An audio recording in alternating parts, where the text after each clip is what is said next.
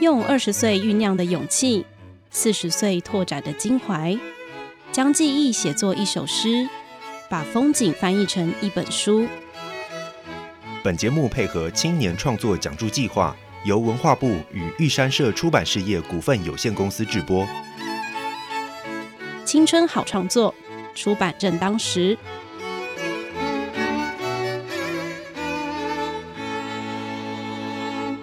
欢迎来到《青春好创作》出版正当时。今天邀请到去年度受奖助的创作者吉宇来。那除了会谈谈他的作品之外，他也会跟我们分享关于申请这个奖助的一些想法。那请吉宇跟大家打招呼。Hello，大家好，我是吉宇。然后吉宇这次的这个作品是指尖上的粉红泡泡。然后这个写作计划其实是一个关于租书店文化相关的言情小说，是这样子的吗？应该说，它是一个主要是谈租书店文化。然后，因为在租书店里面，其实有很大量的书的借出的话，主要是言情小说这样。了解，所以就是它是租书店的背景，可是其实不是一个言情的类型这样子。对对对，它主要就是讲说租书店它的一个文化的东西，还有就是会来租书店的一些人的。发生的一些事情，这样，那就请你分享一下这个计划的内容。好，呃，当初就是呃，在想要写这样子一个指尖上的粉红泡泡的时候，是去想到说，在写书的人，那它里面主要是言情小说的话，那因为我们都会说那种爱情小说，就是给人感觉就是充满粉红泡泡。那在一个作家他在写的时候，他就是指尖打在那个键盘上面，它就会冒出粉红泡泡。然后它变透过出版社，它变成书的时候，读者拿在手上翻阅的时候，它其实也是用手去翻那个书，然后也是冒出了很多粉红泡泡的感觉，听起来很浪漫。然后甚至到后来，他进入了一个漫画书店的时候，就是租书店的时候，它其实有有的租书店他会故意就是设计的整间都是粉红色的，所以我就会觉得这个从。无中生有的一个小说，一个故事，然后到最后有实体的书，然后甚至是一个实体的空间的时候，它好像整个都很粉红，所以那时候取这个名字主要是因为这样。原来如此，的确有一种那种很梦幻的氛围，而且其实不只是租书店，就是因为出版社，像好了，我毕竟也是有经历过那个时期，就是国中的国中的时候都会泡在租书店，那时候就是什么。河马就是河马出版社，然后什么樱桃园什么什么的，对对对，然后就是有一些就是一定要就是一出新书就一定要看的作家，比如说像什么呃那个古灵啊，然后席之，那时候有还还流很流行那个口袋书，就是其实不只是刚才讲的整体的租书店的氛围，其实就连那个。就是出版社他们在书封的设计上，尤其是书背，都会是白白粉粉的这样子，然后一整面排起来，其实就哎很漂亮，很吸引人，这样就很梦幻的感觉。没错，所以这个写作的内容就是基于基于你自己的观察，这样子，就是你也是一个很喜欢逛租书店的人吗？对，我就是大概也差不多是国中那个时候，然后也是我是因为同学就借了我一本。然后就展开了我的新天地。不然我本来看书的 地方就是除了学校课本，就另外就是图书馆的书这样子。真的。然后后来就是我同学给我一本之后，就发现哦，原来这个世界还有一个 地方叫租书店，然后可以去租这两个地方都没有的书。我是从大概国中的时候这样。然后为了就是写这个计划，我就有去查一下嘛。其实那个租书店的文化，我一直都以为是我们很现代人的产物。比如说像我们国中的时候会。跑去租书来看，或者是说上班族下班的时候想要去找一点精神粮食的时候，也会去这样的一个地方。那我一直以为它它是很现代的产物，但是后来我去找资料，发现说它其实在清朝的时候，一八一四年，就是清朝嘉庆年间，北京的那个时候其实就有租书店的，只是那时候不叫租书店，那时候叫税书铺。嗯，那它那个税的意思就是那个租金租费的意思，然后。后来我再去查，就是还有一些那个文册的那个档案，就发现说，其实，在更更更早，在康熙年间的时候，其实就有大臣的奏章，他就有写说，陈建一二书四刊登出任小说，上列一百五十余种。就是康熙那年代，其实好像就已经有那个租书店这样的东西这样子。可是他那时候很好玩的是，像我们现代的租书店，就是单纯里面都是书嘛，一走进那个空间就整个都是书。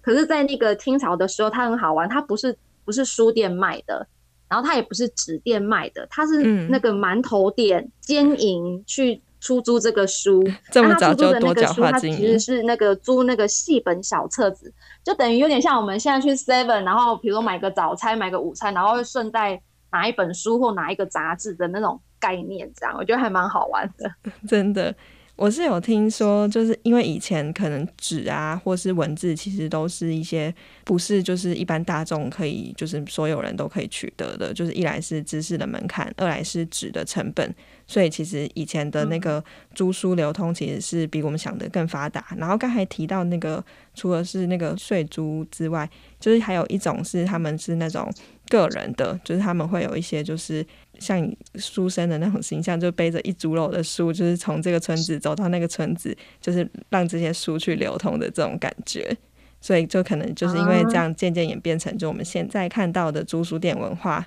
不过因为现在就是资本又转向电子的，然后所以其实就是租书店现在好像就是也很少看到了，有点可惜。对，就它整个就就已经视为因为。就是呃，我写这个主要是因为我以前也是有在租书店打过工，然后那时候是抱持的，就是想要潜伏进去，因为我在那个时候其实我有写过几本言情小说，然后就很想要想要说，哎，如果我在那个空间的话，我搞不好会看到读者最真实、最直接的反馈，所以我就潜伏进去工作一阵子，这样 逼老板进你的书这样子，没有老板他都会进，基本上只要就是客人是。量是够的话，基本上他的书他基本不太会去退。嗯，但是我待的那个时间刚好就是，当然不是最兴盛的时候，但是就是还不错的时候，到整个衰微，我刚好就经历过后半段，就很像那个《红楼梦》那个元妃省亲，然后大家很开心的在那，然后到后来就是那种哗啦大下棋那个感觉，就是走过最高点，接到后面的那个那种那种，就是你刚刚说就是住宿店一间一间关掉的那种。感觉嗯，那就是刚才基于也提到说，就是其实，在打工的时候就已经有写作的经验，然后到现在就是嗯，就是有得到这个奖助嘛。那所以可以请你分享一下，就是因为你的写作的面向听起来也很多元，因为就是有比如说提到言情小说，然后是不是就是也有？呃，就是一些其他主题的，因为最近也有出版其他的书籍嘛，就是可以请你分享一下这些年的写作想法，还有就是当初是怎么会想要从事写作呢？就是因为受到言情小说的启蒙吗？嗯，其实为什么会要从事写作，我我一直没有意识到说写作是要从事的一件事情。我大概国中吧，就会想要说，希望以后就是可以写东西，然后出书。但是我的那个心态是很像是说，我们现在玩一个游戏，玩一款什么 game，或者是说，哦，我现在想要种花，我现在想要爬山，就是只是说，好像那件事情是很有趣，然后我想要去做这件事，跟。赚钱或什么的那个都比较没有关系，以前的想法就非常单纯，这样。其实不是把它当成一个事业，而是就是当做一个兴趣跟一个嗯个人的消遣的这种感觉，就是把它当成生活的一部分。对对对，就是这样的感觉。这样感觉也蛮不错的，因为这样写作起来应该会蛮快乐的。对，就还蛮开心的。有时候会我在写的时候，比如说嗯，这这段的歌那个文章会比较适合。快乐的歌，或者是比较嗨的歌，或者在写到很悲伤的时候，我就会给自己点播悲伤的歌，然后我就会在自己的位置营造那个氛围，然后去写那个小说，这样就像你说，感觉自己跟电脑在拍电影这样，就是像你说，就是在玩游戏的那种感觉，这样也蛮蛮好的。嗯，就如刚才前面说的，以租书店作为背景的一个小说嘛，然后可是其实就是有就是带到说，就是像一些出版的现况啊，还有一些租书店的一些生态。嗯，所以可以再请你谈一下，说会想要去以这样的角度去切切入去书写的原因是什么呢？就是除了是因为打工的经验吗，还是怎么样？就是我我想读者应该都会还蛮有兴趣的。嗯嗯，就是我在那个租书店的时候，会有除了潜伏以外，就会默默的做一些观察这样子。那因为我觉得我待在那个空间的时候，我的那个身份是很多元的。第一个就是我是就就写那个言情小说，所以是一个作者的身份。但同时，我也从国中开始就一直在看这样的书，然后漫画也看，所以我又是以一个读者的身份坐在里面。但是同时呢，我又因为在那个地方打工，所以我又会站在就是老板一个经营者的角度在那边。但是除了这三个身份之外呢，我又还有一个抽离的，就是我现在要默默来观察大家的一个身份。所以我坐在那个租书店里面那个位置的时候，其实我的那个身份很多元。那我坐在那边的时候，我就会去观察到一些事情，比如说在言小世界，其实它是一个还蛮竞争性非常高的。比如说它一本书出来的时候。它会有人的排名，还有书的排名，然后我就会去观察，就是它的那个生态是怎么样。比如说有的出版社的书一出来，它可能就可以立刻第一周它就可以，比如说排行榜是都会是前五名。那有的可能是三四十名，然后第二周可能就会有一些进退这样子，就会去观察这些好玩的事情。那进来租书店的人，其实主要就是男人、男生跟女生。那男生的话，他通他的那个成分通常会比较偏向是。内阅的，然后呃，就算看的书也比较像是那种，都会看是那种男属性的漫画小说，他是不太会去 touch 到女生的，比如言情小说或女生的漫画，就是会很泾渭分明，就是男生就是这样，然后女生就是这样。然后女生进租书店的那个成员的分布的话，我觉得就还蛮好玩的，通常会是那种下班上班族下班之后会来的人，那会来的人他们个性也都不一样，有的会是那种。快闪族就一进来，然后找到他要的漫画或书，然后就立刻走的。但也有人他是来的，他会拎着他的晚餐来，然后就会边看，然后边吃，然后吃完之后还会跟就是里面的人稍微聊天一下，可能是我，那有可能是老板娘这样子，就会变成他是在里面待的时间是很长的。然后有时候我会觉得很像是那种像那个日本的不是有那个深夜食堂那种感觉，就是他会来吃东西，然后聊天，然后。度过他这个下班后的时光，那我觉得租书店它某一个层面，它其实很像是深夜精神食堂，就是他们一般常客来就会说，哦，我又今天要来找我的精神粮食，然后大家就在这里面，主要是看书，就是吃那个书的精神粮食，然后一方面也会吃一点小东西，这样子就很好玩。然后除了呃一般的上班族下班过来之外，他其实有时候也会有，就是像我们以前那样国中生、国小生会跑来。主要是租漫画，那时候还蛮比较不看小说这样子，那就会发现说，大概白天的时候，因为我们那个漫画店它是早上大概十一点开到晚上十点，那以那个五六点为界限，白天场通常都是那种家庭主妇妈妈来借书比较多，那过这个时间那种夜幕低垂的时候，通常就会变成是上班族，因为妈妈们可能都要回家煮饭。然后照顾小朋友，包括我们住宿店的老板娘，她也是，因为她有她有一双女儿，所以她也是在那个时候会要回家去煮饭，然后就等于她的身份切换，就是白天的时候她可以很梦幻的待在这个她的漫画店里面，然后跟客人聊天，然后一旦到了下班的时刻之后，她就要回家变成是一个妈妈，然后煮饭照顾家人这样子，主要是观察到这样子，就是不只是。店员有多重身份，就是来的就是客人，他们其实也都是一个多多元的角色在做切换。哎，这就让我想到，因为我以前真的是也跟吉宇一样，就是除了。泡在那个学校图书馆啊，或者家里附近的图书馆，真的很大很长的时间都会去逛租书店，有时候还会特别去那个，就是听说哎有有几间租书店的书特别多什么什么的，还会跟同学就是搭公车一起去很远的租书店，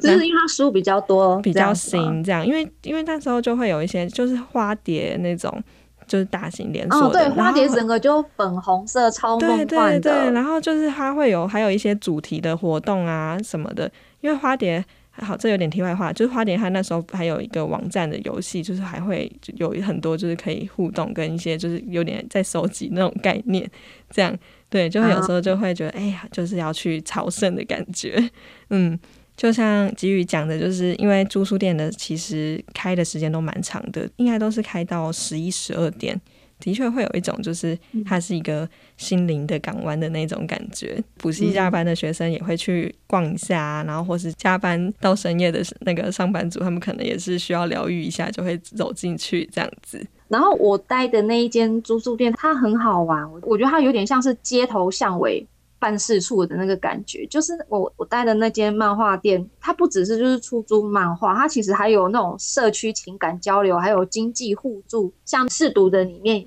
就是那个文章就有提到，就是里面有常客，他就是来在这个漫画书店里面，就是跟他的另一半相遇相恋，然后甚至到最后要结婚，然后就是一对那种年轻的小情侣。然后，但是他们就是那时候比较经济还没有那么好。那我们里面就有一个那个常客，是五十多岁的一个阿姨，然后没有没有结婚，然后是在她自己的家族企业上班。然后就听到说，哦，他们要了要结婚了，然后可是就是要办婚礼，比较经济比较拮据这样。因为我们那时候还有就是关店十点关店之后，然后就会一些常客会来回来，然后就大家会举办一个那种小的讨论会，一起帮他们设计他们的婚礼要怎样才可以。很好玩，但是可以不要花太多钱。天哪，好温馨！那那个阿姨她就知道知道这件事情之后，她就当场就因为她她没有办法去，然后她就当场就是掏了好几千块，然后包一个红包，就就是立刻就是等于算是支持他们的那个婚礼那种感觉。我就觉得很好玩的东西，就是在那个空间里面，好像是很有互动的这样。就是是一个除了是。嗯，书籍的交流站之外，它其实也同时是一个情感的交流站，这样的感觉。对，然后还包括甚至就是这种经济，大家都会知道可能是怎么样，然后就会互相帮忙一下，这样也有点充当八卦站的感觉。应该是也有八卦站，就是那个十点之后，我们会那个打烊，但不关灯，就是铁门拉一半，然后里面就会充满了各式各样的人，街头巷尾的留言。租书，我们我们老板娘就说我们是那个华灯初上深夜聊天趴，这样 听起来真的蛮有趣的，然后就充满了八卦跟美食。对啊，因为其实会聚集在那个空间，就是以现在的话来讲，就是当然就是一定程度的同温层嘛，就是毕竟大家都是为了去看书、租书这样子，然后聚在那里，所以想必应该就是聊天的内容就是会很有共鸣这样。然后提到说四月的章节啊，我这边就是也有问题想要问一下，因为就是提供给我们四月的有一个桥段是说，就是有剧组就是来借了大量的书籍这样子，然后就是很辛苦的一摞一摞的把它搬下去，然后一摞摞的搬上车。那蛮好奇的，就是这个是嗯，给予你在打工的时候就是真实经历过的吗？对，这是我亲身的体验，就是。像我在小说里面写的这样子，就稍微改编一下，但是都是真人真事。就是那一天，就他们要结婚的那一天，然后因为所有人都想参加嘛，所以所有人都跑去了，然后就没有人就是可以要坐在那里上班这样。但那时候我已经离职，因为我已经搬离开那个地方了，然后他们就找我说，看我会可不可以回去帮忙代班，这样就是坐在那边这样子，至少要有一个人，因为那天是假日。然后我就去，然后那时候其实就像我那个小说里面写的，其实那时候我去看的那个回到那个租书店去看的时候，其实很很沉重的感觉，因为你会发现，嗯，以前租书店生意很好的时候，那个书的那种流通的感觉，但我那次回去的时候就会发现很多书柜是塞爆的状态，然后会有那种大量的退书单，就是写那个书，他可能就是老板他是没有办法再把它吸进。吸收进来的这样子，嗯，我在翻那个退书单的时候，真的有感觉是好像在看恐怖小说，就是翻个没完，一页接一页这样。那一天的客人也可以跟我，就是之前去上班的时候，就是那种落差感，我觉得蛮大的。光是早上去的时候，要把那个书箱里面的还书拿出来做整理的时候，就会感觉那个落差非常大。以前，譬如说可能四五十本，整个书箱是会爆开，然后慢慢整理。但那一天可能就四五本，就是你会感觉到哇，那个，因为我中间又隔一段时间是离开的，没有没有去，所以我又再回去的时候，我就会发现那个落差非常的大，然后收入相对来说可能就不会像以前这么好这样。然后那一天我觉得特别惊喜的就是，我就想说，天哪，不会一整天就只有这样就这样结束了吧？因为真的来的人不是很多，然后收入也没有很多，然后就刚好来一个那个剧组拍电影的男生。他就真的疯狂的借书，那一天他的他的借书等于是那一天收入的一场奇时雨，我觉得，然后就疯狂借书，然后他他他看书真的是全部都是用搬的，就是好像可能他看过或者他听过的书，他就整个狂搬到桌上啊地面，然后他跟他的 partner 就是两个人合作，他他是先去打探的那种感觉，就先来问说，哎，他可不可以借那么大量？因为有时候你借很大量，别人要来风险，其他的读者要来找书，没有的话，他可能就会留下。不好的印象，所以一般可能不太会太喜欢会发生这样的事情。嗯，那我们老板他刚好是 OK，他说可以接，所以他就一次就是在我们这一间结束他所有的动作，他就不用再跑了这样子。然后我想他朋友可能就是去别间问这样，然后发现说，哎，这一间可以全部，所以他。一问 OK，他开始搬书，然后顺便 绕他的朋友说：“快点把那个卡车开来，可以把书一次全部载去。”这样，他的动作超快超利落的。对双方来说都是蛮幸运的，就是他不用就是跑很 多间，对我们来说就是哎，就是创造了今天的收入这样子。那你有我蛮好奇，就是有问到说他那个那些书是用在什么样的场景吗？或者是后来你有去看到那些书实际出现在什么样的场景吗？这是可以这是可以八卦的吗？可以可以啊，因为我有问他，我说：“哎，你们为什么要借就是这么多？我想要问清楚缘由嘛，不然他如果把书载走，然后不还回来，然后 然后那天是我坐镇柜台，好像就会有一点，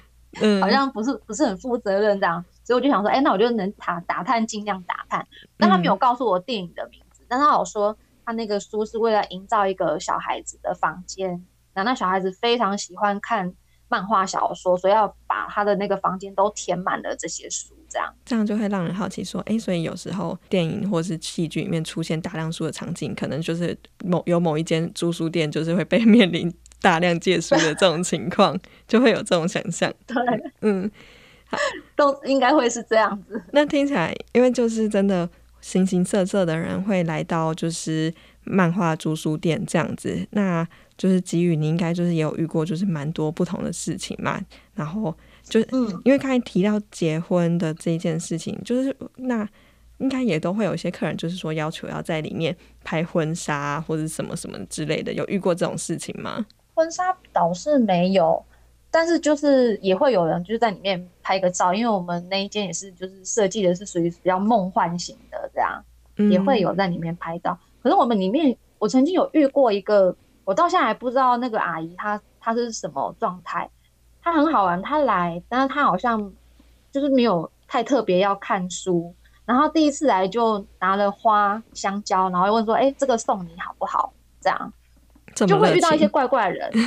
然后我就说：“哦，那花我就可以收下一朵，那香蕉的话就是阿姨就是你自己吃这样。”嗯，然后后来他还还有再来，然后他就是拿我们那个柜台的那个饮料。然后，因为他说他现在没有带钱，然后就是我就说好，那我就先帮你付，这样就是会跟你就是进来，然后时不时的聊一下天，然后又突然又消失，但好像他是没有跟我租过书的样子，我记得，但是就是会流进来，然后又飘出去，这样就他可能就是想要找个人聊聊天，然后就是说说话这样子，对，有可能。那因为这个嗯，给予的这个作品是一个大长篇嘛。所以就是除了刚才讲的，就是结婚啊，或是就是呃剧组来借书，就是是不是也还有很多都是有结合你自己的自身的经验的桥段在里面？可以嗯，可以再跟读者分享多一点吗？就是我一开始想要去那个住宿店打工，我就是说我的有一个身份是默默的不能告诉大家，就是那种潜伏者这样。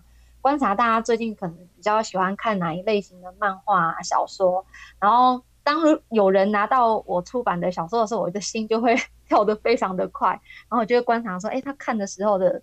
表情是很开心的，还是觉得说天哪，赶快把这本书熬完这样。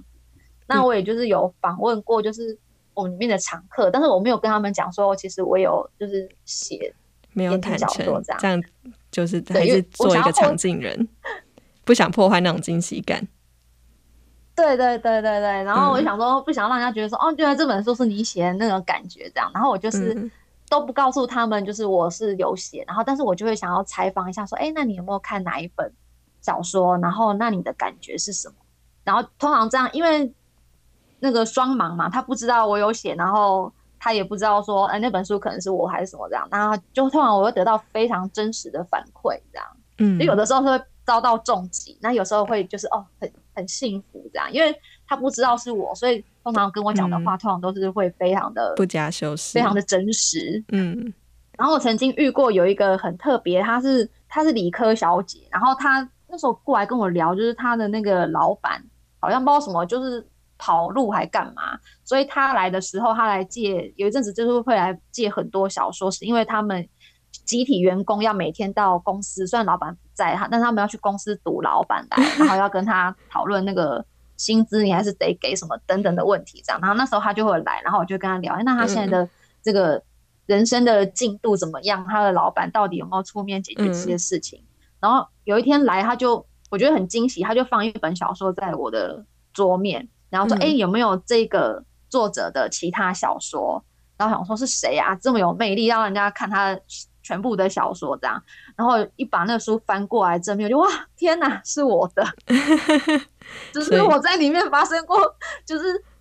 就是没有讲什么话，但是他的行为就让我觉得天哪，这件事情我可以写在我的笔记本里面，这样 蛮感人的。回到刚才那个跑路的事件，所以意思是说，他们那时候就是大家租小说去办公室看，然后一边堵老板这样的意思吗？对，就在等老板，这样也太有趣了吧？他们很无聊啊，一直聊天也不是个办法，因为聊来聊去可能就是一直在骂老板，所以想说，那不然大家升华一下，看一下漫画小说好了，这样就至少有事情做，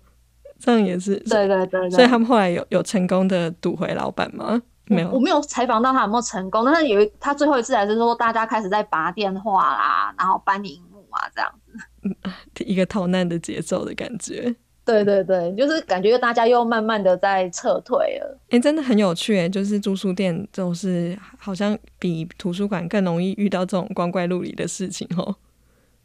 对，而且超好聊的，大家就会就会很不知道什么，大家来这边的那个心态就不会有什么戒心，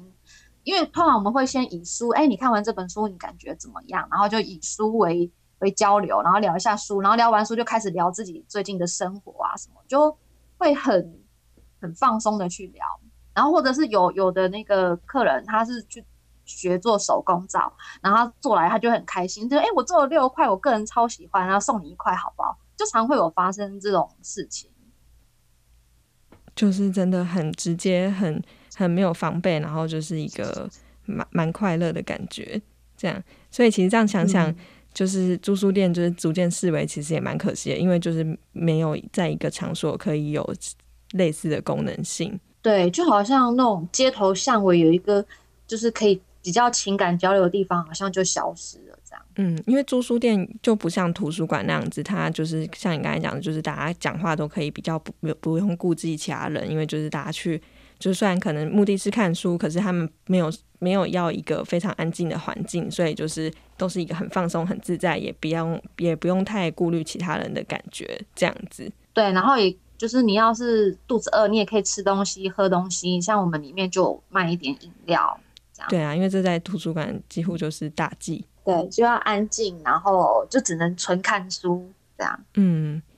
所以其实吉宇也是借由书写这本书，然后就是把就是你对你记忆中的就是租书店的文化，把它写下来的这种感觉，就是。假设某一天真的再也没有一间租书店的时候，我们至少还可以从给予的文字里面，就是缅怀当时租书店的感觉。因为我觉得那个时光对我来说是很美好的。然后我一直在期待，就是市面上看有没有人可以出一本类似的书，可以让我就是去，如果我想要，我就可以回到那本书里面去看，然后借由它去回忆我那段很快乐的时光。可是我就好像我没有等到，所以想说，那就不然就自己来把它写出来好了。这这就是身为写作者好处，就是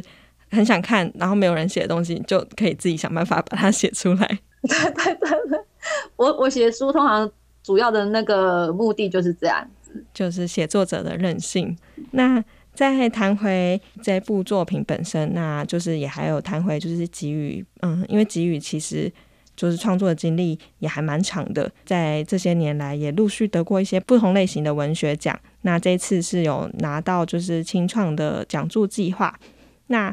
可以分享一下，说就是对你来说，这些文学奖和清创讲助计划的差别在哪里吗？我觉得没有差别，是就是我都是写我想要写的一些题材这样子。那如果说文学跟讲助的差别的话，我觉得。可能就是它的那个规定的字数方面，因为大部分的文学奖它是会有一定的字数限制，而且大概都是在一万字上下这样子。那这个讲座的计划它就很 free，就是随便看你是，你就自己提出你的计划，所以就可以把我的故事看是需要多少字，然后我就提出说我可能需要多少字才有办法去把这个故事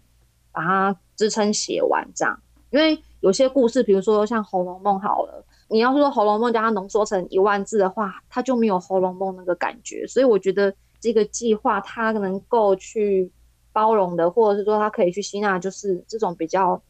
稍微庞大一点的作品，那个是文学奖可能比较没有办法去做到的这样子。就是相对就是不设限的状态，就是嗯，创作者的自由度也很高，这样子。对对，非常高。那你在执行这个计划的时候，就是有让你觉得比较棘手，或是有觉得比较困难的部分吗？或是你有什么样的想法可以跟大家分享呢？嗯，我在准备这个的时候，主要是我个人就是电脑不善操作电脑。所以我就曾经就一度其实是想放弃的，就是我的大纲什么都已经其实都已经写好准备好了这样，但是就是我在上传的时候可能就是自己操作不是特别的厉害，所以就会出现一些问题。那我觉得很好，就是工作人员就会不断的就是跟我说，哎，可能哪个地方还是需要补件一下，然后什么什么，到最后我是真的我应该是补件里面最后一个人补件成功的人，因为我到最后我就是。我不是我故意要拖延，是他跟我说，我就会立刻去上传。可是好像我到现在搞不清楚到底有没有上传成功。但是我知道后来就是工作人员有协助我很多，然后就才把这个东西整个很完完整的交出去这样子。所以就是对你来说，就是嗯，其实，在书写方面几乎是畅行无阻，反而是就是有一些行政上可能会对你来说比较就是不太习惯操作这样子。对我行政方面，就是尤其是跟电脑有关，我只能跟他相处愉快，就是在那种创作的时候，其他时候我跟他基本上是有点犯冲的感觉。这样还蛮蛮不一样的，因为其实有有时候写作者真的是很怕遇到一个困难，就是写作的瓶颈期，或者就是明明就是想好好怎么写，可是就是写不出来，或是写不完的那种感觉。对这个这个问题，其实也就是蛮常会发生在创作者的身上，就是。写着写着就没了，或者是因为比如像言情小说，它也是它的它有一定它的架构在那里，然后你超出它的话，你就可能要跟出版社商量等等的之类这样，所以它一定有它的一个范围在那里面。然后通常人家就说，哎，那都在这个范围里面写，会不会就没有点子这样子？因为我很喜欢看乱七八糟看一些书啊、电影什么的，我就是杂看这样子，所以就平常会收集很。多点子放着，所以在写的时候比较还没有遇到类似这样的问题。原来是这样。那其实想偷偷问一个问题，就是给予写言情小说也是用给予这个本也这个笔名吗？呃，不是。好，是是要保密的意思吗？应该是另外几个写言情小说的笔名，不止一个。好哦。好，听起来真的是创作量很很丰富。那想问一下，说就是给予之后也会就是再继续申请这个青创讲助计划，或是或是会鼓励大家一起来申请吗？嗯，我会鼓励大家多多来申请，尤其是你身边如果有这种特殊的故事，或者是你有很想要写的故事，我觉得请大家多多投，这样大家有投有写的话，我就有书可以看。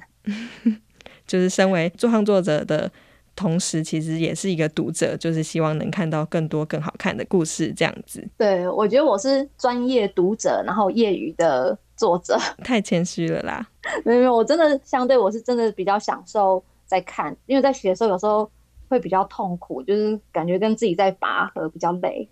哦，因为像是这一部的话，其实就是会写写到一些个人经验啊什么的。写到什么程度，有时候会需要去拿捏跟考量吼。像我这本，我是去年结案的嘛，去年是一月结案，但是我其实结案之后到现在还是一直在陆陆续续的写跟删，不是那种小打小闹，就是可能删几个字啊，然后修整的整齐一点，不是，就是有时候突然间冒出一个事件，然后回忆起又一个谁一个客人或者是一件事情。然后就没有办法，我就没有那件事，就他就不会放过我，他就一直在我脑海出现，就一定要我去坐在电脑前面，然后把那个文字就再打完，把它等于是把它又又从我的记忆里面召唤出来，然后变到 Word 档里面之后，我才可以跟他稍微 say 拜拜，不然的话那个记忆就是会一直回来这样。听起来好，所以我到现在还在写，还在写这部小 说。所以三的部分其实比较少，反而是一直变成就是越来越多。所以他搞不好就是到正式出书的时候，变成一个三部曲这种概念。让大家会觉得太恐怖了。可以透露一下目前大概是几个字吗？我那时候教好像是十十几万字，然后后来有一阵，因为我在我在教的时候，我其实大概是写了二十几万字，然后我自己删删到剩十几万，然后现在又又又爆到快二十，但是中间又删了好几次，这样子 太厉害了，就是反复一直在删跟写删跟写这样。我删的话有时候也是很会很狠啊，就五千一万就直接砍掉，就觉得这里不是很 OK 这样。听起来，机遇也是一个就是很勤奋的创作者，就是会就是龟毛的创作者。不会啊，这是好事，这是好事。因为为了让就是作品呈现最理想的状态嘛，当然是好事。这样子故事就会变得更好看呢。那有也很期待，就是总有一天可以就是看到这个，就是现在二十万字，可能未来是三十万字的这部小说。今天也很谢谢吉宇来到这边，谢谢大家，拜拜。